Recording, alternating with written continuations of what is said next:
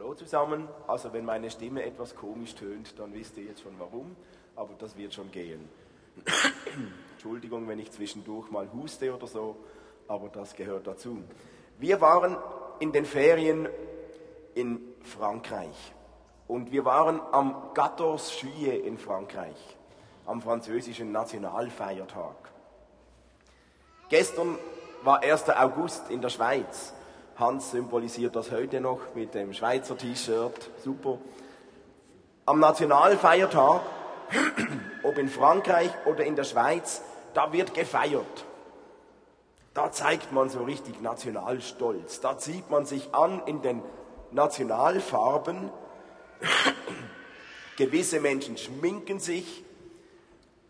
Wenn die Nationalhymne gesungen wird, dann stehen die Leute auf mit einem geraden Rücken, Hand aufs Herz und singen die Nationalhymne laut falsch und mit Begeisterung aus tiefster Seele. Ich habe mich gefragt, wow, was macht denn das aus? Da wird Feuerwerk losgelassen, Raketen, Hunderte von Franken investiert, da wird gefeiert. Warum das? Warum das? Was bringt uns Schweizer derart ins Feiern? Was bringt die Franzosen derart ins Feiern? Und viele andere ja auch an ihrem Nationalfeiertag. Warum lassen wir Raketen steigen? Warum singen wir mit der Hand aufs Herz? Ist das nur Tradition oder ist es eine Frage der Identität, des Stolzes? Ich bin stolz, ich bin ein Schweizer. Ist es das?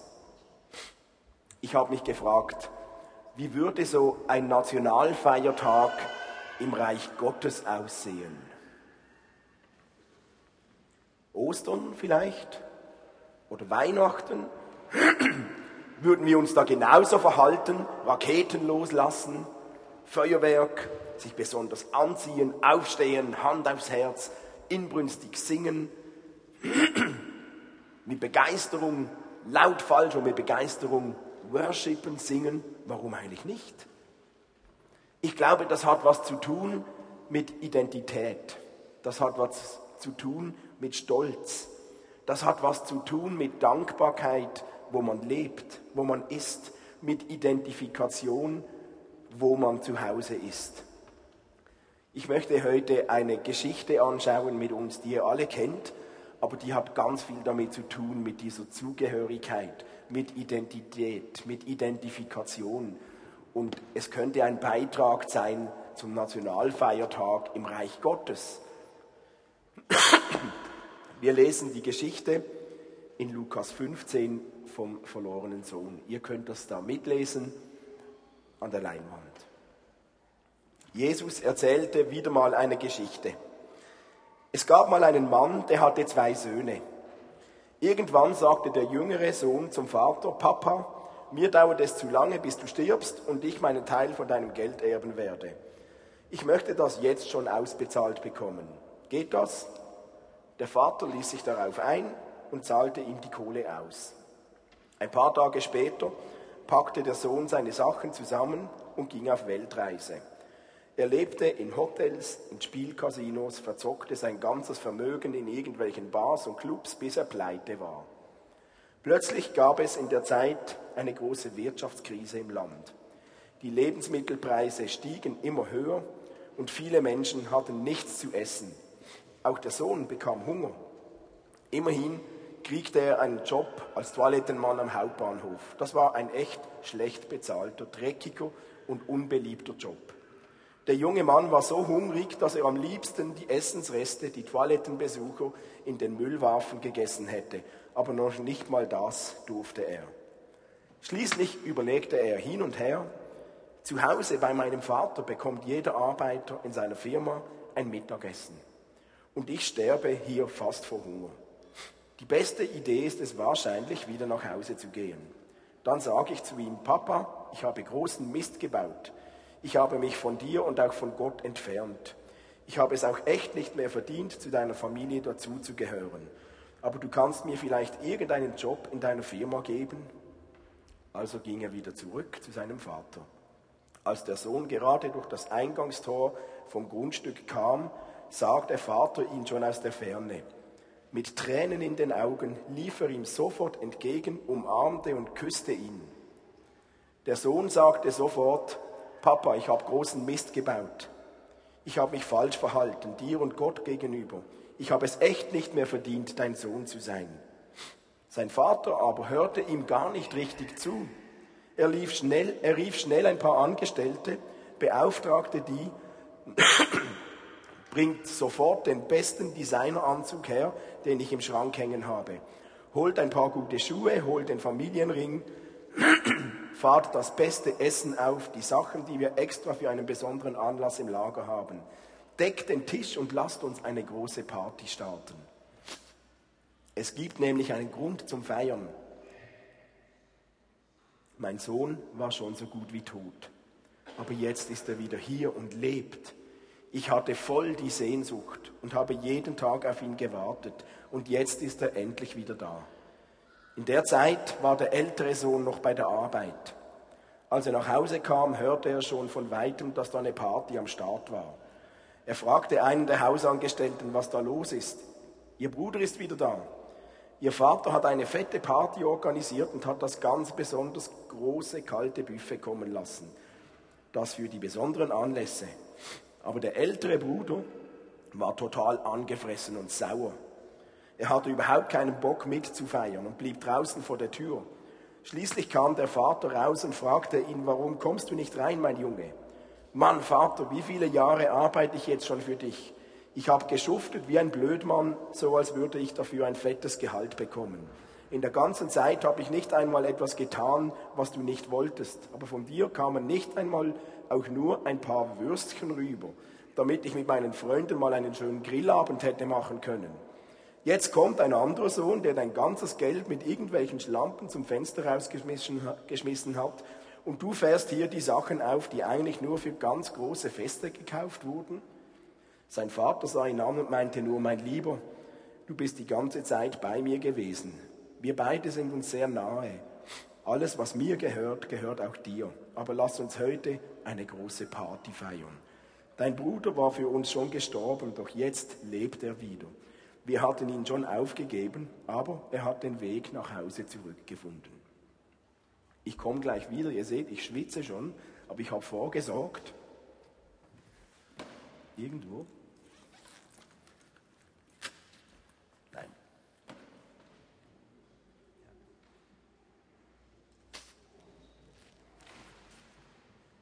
Lasst euch nur nicht, lasst euch nur nicht ablenken davon. So.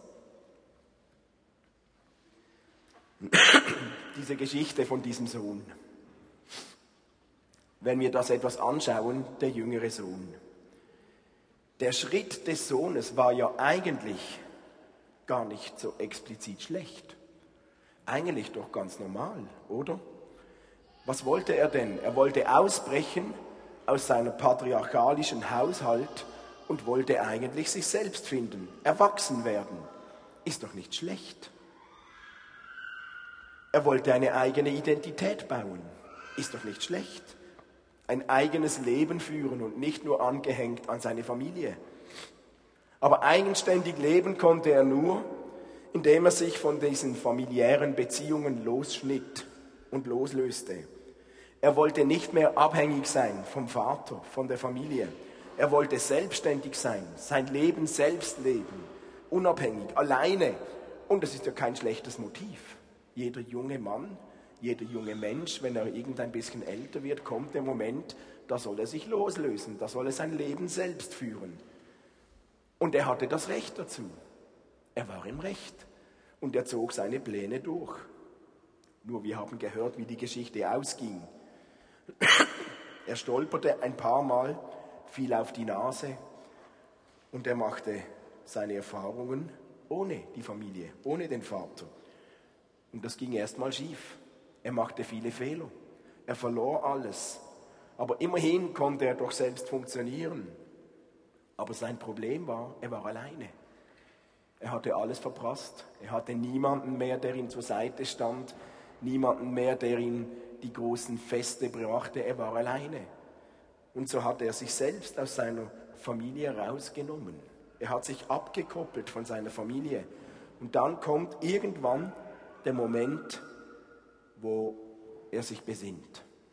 Er hat nichts mehr zu essen, er hat nichts mehr, kein Geld mehr, er hätte sich nichts kaufen können. Interessant war, ich habe danach geforscht im Griechischen, im Urtext, am Anfang der Umkehr, wie wir das hier lesen, war nicht sein wirtschaftlicher Bankrott.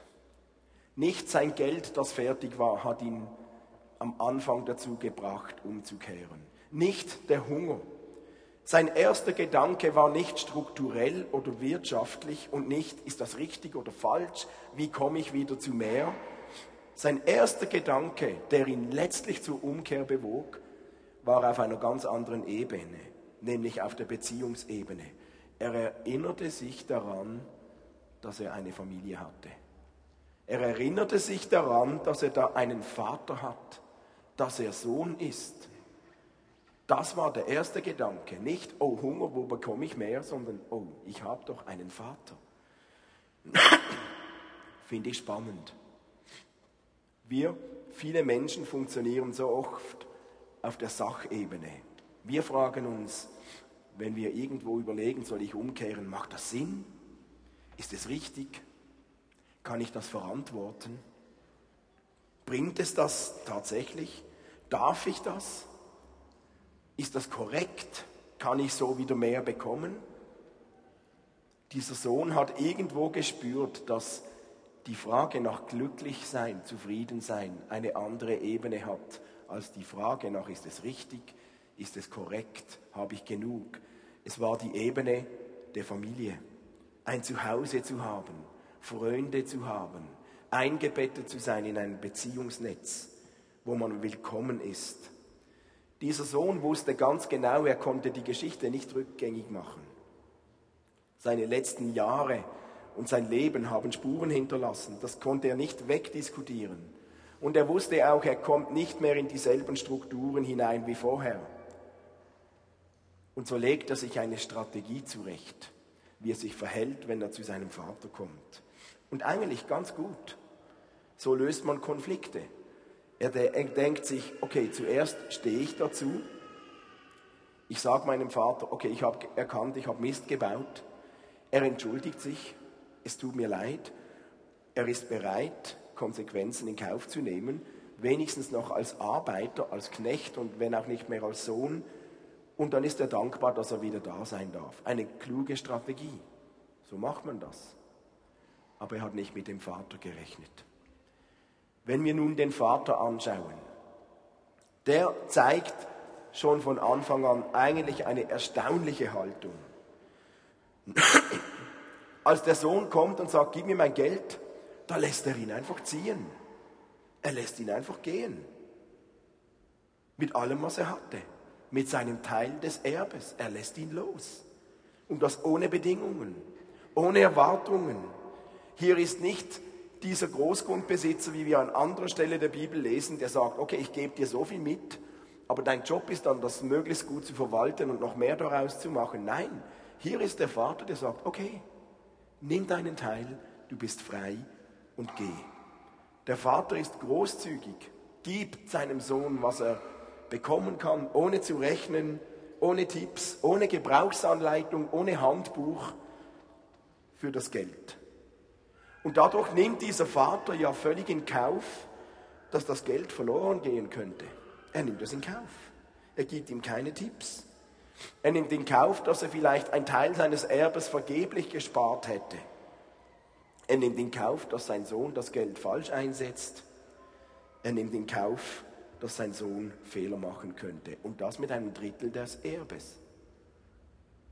Wenn ich jemals wenn ich mich zurückerinnere, von meinem Vater etwas bekommen habe, und wenn es etwas ganz Kleines war, dann gab es immer so einen Katalog der Gebrauchsanweisungen dazu und was denn wichtig ist und pass auf und mach das und mach das und mach das und mach das. Hier ist ein Vater, der gibt einfach keine Gebrauchsanleitung. Ist er großzügig. Er ist bereit, einen Teil seines Besitzes loszulassen, seinen Sohn loszulassen, äußerlich, und lässt ihn ziehen. Das ist gar nicht so einfach. Er lässt nicht nur sein Geld los, er lässt seinen Sohn los. Und dann, als dieser Sohn zurückkommt, zeigt der Vater, dass er seinen Sohn zwar äußerlich hat ziehen lassen, aber innerlich in seinem Herzen hat er ihn behalten. Es war für den Vater kein Bekenntnis nötig, kein Geständnis, keine Entschuldigung, damit er seinen Sohn umarmen konnte. Im Gegenteil, wir haben es gelesen. Der Sohn kommt und sagt, Papa, ich habe Mist gebaut, es tut mir leid. Und wir haben gelesen, der Vater, er hört ihm gar nicht richtig zu. Er hört ihm gar nicht richtig zu, es spielt für ihn keine Rolle, was der Sohn sagt. Der Sohn bewegt sich auf der Sachebene. Protokoll einhalten, entschuldigen, eingestehen, Konsequenzen in Kauf nehmen, Dankeschön. Der Vater aber unterbricht diese Rückkehrstrategie. Er unterbricht sie, ohne den Sohn anzuhören und sagt ihm, du bist herzlich willkommen. Dieser Sohn musste keinen Bußgang absolvieren, bevor er kommen konnte. Der Vater war voll von Liebe und er hat seinem Sohn gesagt, herzlich willkommen, herzlich willkommen zurück. Was war? Er lässt ihn nicht mal zu Wort kommen. Und da sehen wir versteckt wie zwei Schritte, die seinem Sohn wieder etwas von der Würde des Sohnes zurückgeben. Zuerst sagt er seinem Sohn, seinen Dienern, bringt das teure Kleid, bringt den Ring, bringt die besten Schuhe, was wir haben. Ein Symbol dafür, diesen jungen Mann wieder aufzunehmen, ein Symbol dafür, dass dieser Vater stolz ist auf seinen Sohn. Der bekommt den besten Ring und das Kleid. Geh, hey, er ist zurück, lasst uns feiern, holt den Ring. Und dann geht es noch einen Schritt weiter, dann sagt der Vater, mein Sohn ist wieder zurück. Nicht nur dieser Junge. Mein Sohn ist zurück, mein Sohn. Er identifiziert sich völlig mit ihm. Mein Sohn war so gut wie tot, aber jetzt lebt er wieder. Das ist mein Sohn, der gehört zu mir. Das ist Identifikation pur, egal was war. Jetzt ist er wieder ein Teil der Familie. Herzlich willkommen. Das ist das Herz des Vaters. Der Sohn hat gedacht, ich erwarte Vergebung, ich erwarte Gnade in Form von, ich kann als Knecht da sein und, und der Vater sagt, nein, herzlich willkommen. Mein Sohn ist zurück. Er wechselt die Ebene. Nun gibt es noch den älteren Sohn. Der war ja richtig zornig auf den Jungen. Der war wütend, weil der Kleine so viele Grundregeln gebrochen hatte, die eigentlich ein normales Leben regeln würde. Der Kleine hat nicht gearbeitet. Der hat einfach sein Geld genommen. Er war faul. Das wäre doch richtig gewesen, eine gute Regel zu arbeiten. Er ließ sich nichts sagen. Er machte, was er wollte. Er war der Familie gegenüber untreu. Er ging einfach. Und da muss man doch Konsequenzen tragen. Und eigentlich bewegt sich der ältere Sohn auf derselben Schiene wie der jüngere, auf der Sachebene. Konsequenzen tragen. Das ist dann richtig, das muss man tun. Als Knecht wieder zurück, okay, höchstens. Wer nicht will, hat gehabt. Er hatte seinen Teil, er hatte seine Lektion. Der Junge hat Regeln gebrochen. Regeln des Zusammenlebens. Und der ältere Bruder hat das realisiert. Und das ging ihm so tief, dass er selbst nicht mehr realisierte, dass er selbst nun auch Regeln bricht. Er selbst wird nämlich unehrlich in seinem Zorn den Jungen gegenüber, in seiner Eifersucht fast, wird er selbst unehrlich. Er wirft dem Vater vor, dass er für seinen Vater hatte arbeiten müssen, wie ein Knecht das Leben lang. Dabei vergisst er, dass er ja selbst Besitzer war von zwei Dritteln des Vermögens. Der Vater hat ihm gesagt, alles was mein ist, ist dein. Und wenn alles was mein ist, dein ist, dann hast du doch nicht für mich gearbeitet dann hast du quasi für dich selbst mitgearbeitet. Du warst nie Knecht. Er vergisst auch, dass der Junge nicht sein Geld, das Geld des älteren Bruders verschleudert hatte, sondern sein eigenes, das Geld des Jungen. Das war ja sein Recht. Das war ihn, es war nicht das Vermögen des Älteren. Und so übertreibt er und in seinen Emotionen sagt er, nein, das war falsch und er ist zornig. Und in seinem Zorn erliegt er der großen Versuchung, sich selbst schuldig zu machen, indem er nun den Jungen ausschließen will aus der Familie, aus der Beziehung. Ein Fest feiern, ein Knecht, nein, ich komme nicht mal mehr rein, ich feiere doch nicht. Da kommt die Retourkutsche des älteren Bruders.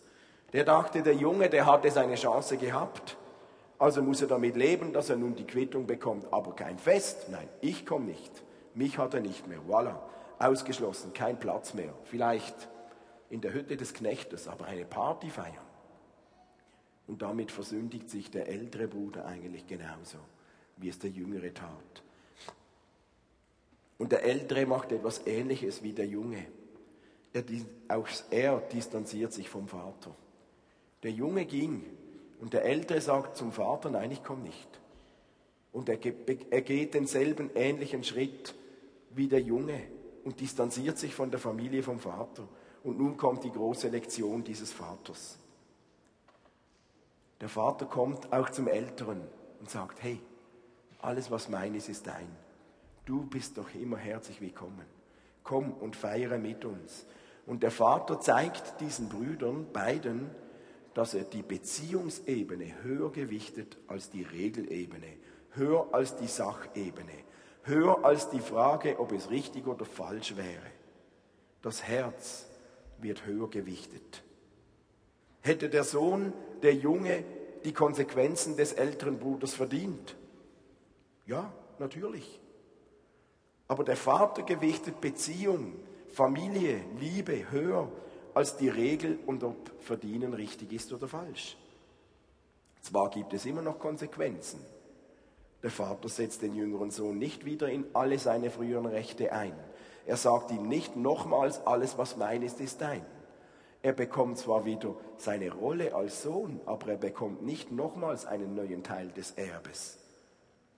Das war schon die Konsequenz. Aber der Vater geht auf die Beziehungsebene. Mein Sohn war tot und jetzt lebt er wieder. Der Vater nimmt den Jungen in seine Arme. Der Vater nimmt den Älteren in seine Arme und sagt, komm, geh denselben Schritt. Mach auch diese Gewichtung. Be Gewichte Beziehung höher als Regeln. Und ich glaube, da zeigt sich von diesem Vater ein ganz wichtiger auch Glaubensgrundsatz unseres christlichen Glaubens. In unserem Glauben geht es nicht darum, nur die Regeln einzuhalten, alles richtig zu machen, Konsequenzen zu tragen. Es geht um eine Beziehung. Es geht um eine Beziehung mit diesem himmlischen Vater, der seine Arme öffnet. Und so schenkt sich der Vater selbst seinen Söhnen neu, obwohl er eigentlich ausgenutzt wurde, obwohl er Grund gehabt hätte, sich zu distanzieren aber er überwindet die Distanz, weil er sein Herz höher gewichtete als das Recht. Er gewichtete sein offenes Herz höher als aufgestellte Regeln. Er gewichtet ein herzliches Willkommen höher als gemachte Fehler. Er lässt nicht zu, dass Fehler diesen Beziehungsstatus zerstören. So ist Gott. Da ist Gottes Herz. Immer wieder steht Gott vor uns, breitet seine Arme aus und sagt, hey, vielleicht hast du Fehler gemacht, aber du bist herzlich willkommen. Es braucht kein Regelhandbuch. Es braucht kein Protokoll. Du brauchst keine Strategie, um es richtig zu machen. Du bist herzlich willkommen. So ist Gott.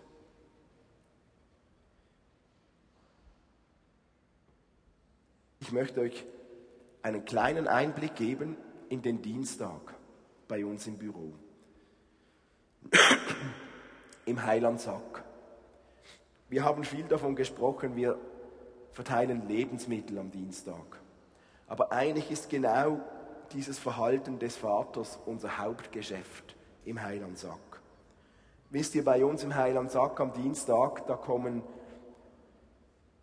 an einem Dienstag ungefähr 200 Familien, Menschen, die unsicher sind. Menschen,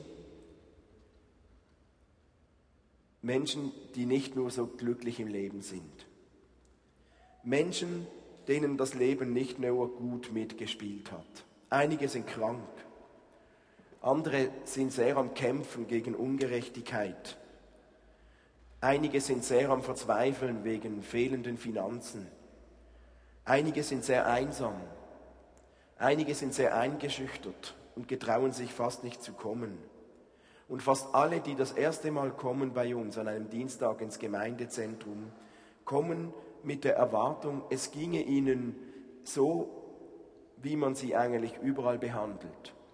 Dass man ihnen mit Skepsis begegnet, mit Vorbehalten, mit erhobenem Zeigefinger. Wahrscheinlich werden sie angeschnauzt, vielleicht abgewiesen. Das ist die Erwartung, wie die Leute kommen. Auf der Ebene der Strategie des Sohnes. Konsequenzen, Regeln habe ich halt, okay, so ist es halt, es läuft so, ich muss das irgendwie gut machen. Und dann kommen die Leute bei uns am Dienstag hinein und treffen zuerst auf Andi und Carola, Schappi. Und sie treffen bei Andi und Carola auf ein Stück Vaterherz Gottes. Wisst ihr, was Andi und Carola machen, wenn da jemand kommt? Zuerst mal strahlen sie einen an. Und dann beginnen sie zu knuddeln. Und dann sagen sie herzlich willkommen. Schön bist du da. Und sie machen das so unglaublich gut. Sie sind ein Stück verlängerte Arme Gottes. Nicht nur die beiden, sie sind einfach die Ersten, die man dort trifft. Sie zeigen den Leuten, wie Gott ist, mit offenen Armen, großzügig. Herzlich willkommen. Und wir haben das zum Kerngeschäft gemacht im Heilandsack. Wir verteilen zwar Lebensmittel, jede Woche circa zwei Tonnen an über 200 Familien. Wir kochen literweise Kaffee. Wir verdrücken kistenweise Gipfeli und Kuchenstücke und süßes Gebäck und Zwieri, Sandwiches. Aber was wir eigentlich machen, wir öffnen immer wieder unsere Herzen und sagen und vermitteln den Leuten herzlich willkommen. Hey, du bist willkommen. Wir wissen, wir können nicht jedem Besucher in seinem Anliegen helfen. Wir können auch nicht immer ausschließen, dass uns niemand ausnutzt bei dieser Menge Leute, die kommen. Aber wir haben uns entschieden, immer wieder Gottes Herz zu zeigen und den Leuten zu zeigen, herzlich willkommen. Schön, dass du da bist. Wir haben gesagt, das Erste, was wir verschenken, sind nicht unsere Lebensmittel, sondern ist Freundlichkeit, ist das Herz Gottes. Herzlich willkommen. Und das löst etwas aus. Und das verändert Leute. Natürlich kommen die Leute wegen dem Essen. Aber ich glaube, immer mehr Leute kommen viel mehr, weil hier ein Ort ist, wo sie nicht angeschnauzt werden. Hier ein Ort ist, wo sie nicht das Regelprotokoll einhalten müssen. Hier ein Ort ist, wo jeder willkommen ist. Egal woher er kommt, egal was er hinter sich hat, egal ob er gut aussieht oder nicht, ob er Betrüger ist oder nicht, er ist herzlich willkommen. Und wisst ihr, es gibt genug Leute, die laufen versuchen, unsere Regeln zu umgehen. Die laufen nur ihren eigenen Vorteil suchen. Es gibt genug Situationen, wo wir ausgenutzt werden. Es gibt genug Möglichkeiten für uns Mitarbeiter zu sagen, also jetzt habe ich es genug gesagt, jetzt reicht's, jetzt mag ich nicht mehr. Ich habe so oft gesagt. Aber ich glaube, Gott geht es mit uns manchmal auch so. Gott hätte wahrscheinlich auch genug Möglichkeiten, mir gegenüber zu sagen, also jetzt reicht's, jetzt habe ich es genug gesagt, jetzt mag ich nicht mehr. Wir selbst sind ja zuallererst ergriffen von dieser Großzügigkeit und Gnade Gottes. Wir selbst sind Empfänger davon, dass Gott uns immer wieder so begegnet. Herzlich willkommen. Und deswegen haben wir uns entschieden, dass kein Ausnützen, kein Betrügen, keine Lüge, keine mühsame Diskussion im Heilandsack uns davon abhalten darf, trotzdem wieder hinzustehen und zu sagen, hey, herzlich willkommen, schön, dass du da bist. Und ich glaube, dass es, dass wir im Heilandsack so als Gemeinde eine prophetische Handlung machen. Das ist prophetisches Handeln. Immer wieder mit Fehlern, mit Versagen. Wir sind menschlich gewürzt durch unsere menschliche, holprige Art. Aber immer wieder stehen wir hin und sagen, hey, herzlich willkommen. Vor zwei Wochen gab es einige größere Diskussionen mit einigen Mitarbeitern. Einige haben Fehler gemacht. Wir mussten wirklich mit ein paar ernsthaft reden. Und dann habe ich gemerkt, viele Leute sind sich nicht gewöhnt, wenn man mal ernsthaft reden muss, dann denken die, jetzt ist vorbei. Jetzt bin ich abgeschrieben. Die sind sich nicht gewöhnt, dass sie nächste Woche wieder kommen können und ich nicht mehr böse bin, sondern ich dastehe und sage, herzlich willkommen, lass uns knuddeln. Aber das ist so eine prophetische Handlung, die Gott uns gegeben hat.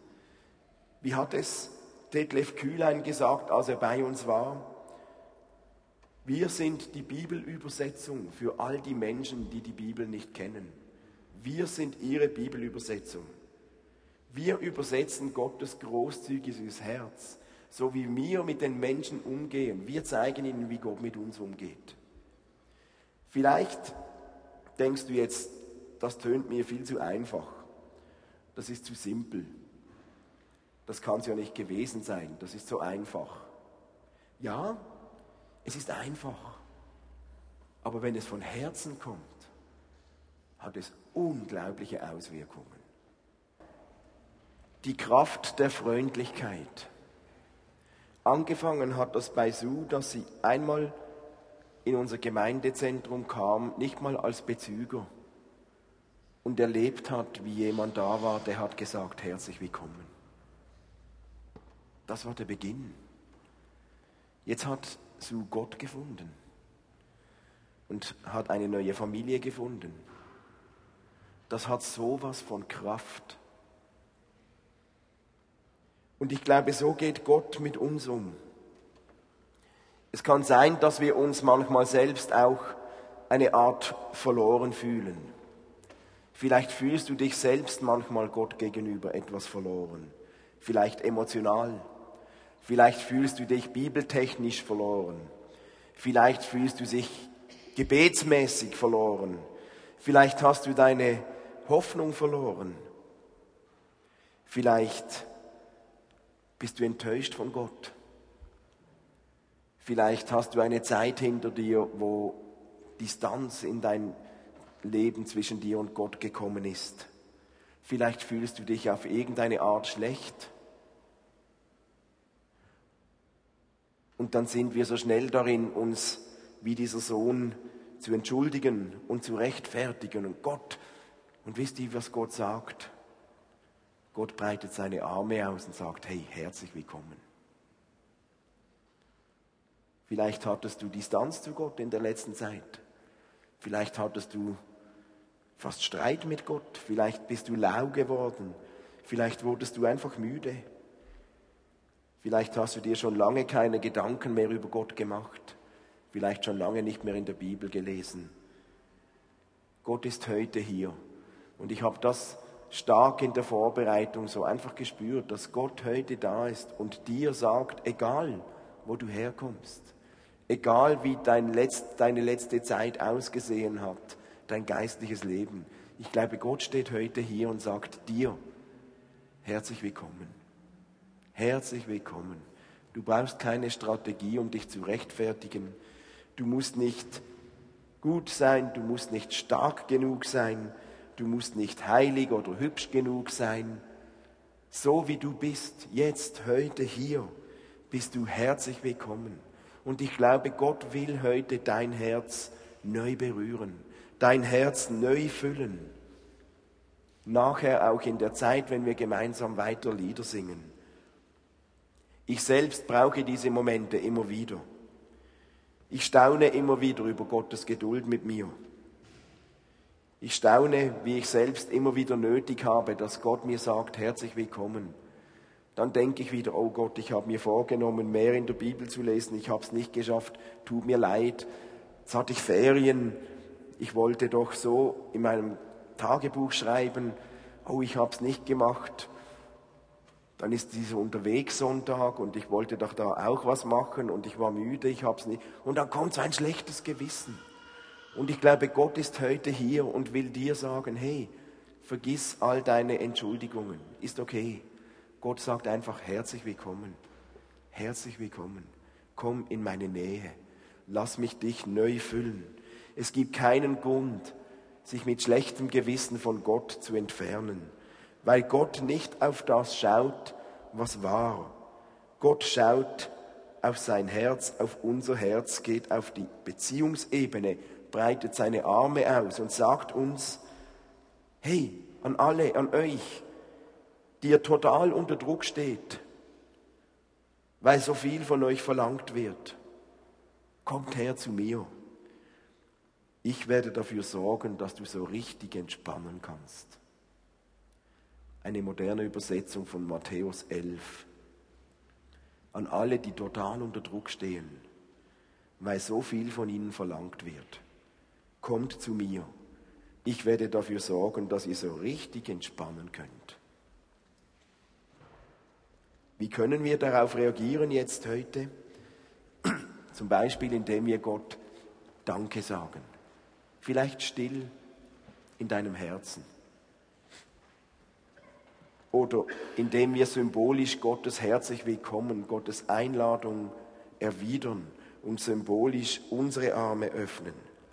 Oder indem wir unseren Nationalstolz auspacken, Hand aufs Herz, aufstehen mit geradem Rücken und laut falsch und mit Begeisterung singen und worshipen und die nächsten Lieder nicht singen, um uns zu beeindrucken, sondern um Gott etwas zurückzugeben von diesem herzlich Willkommen.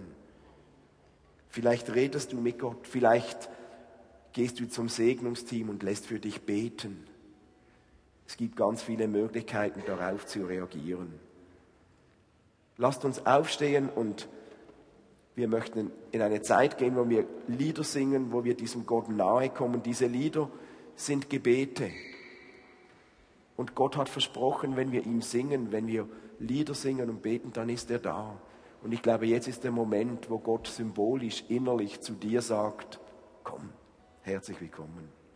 Lasst uns aufstehen. Jetzt dürft ihr aufstehen.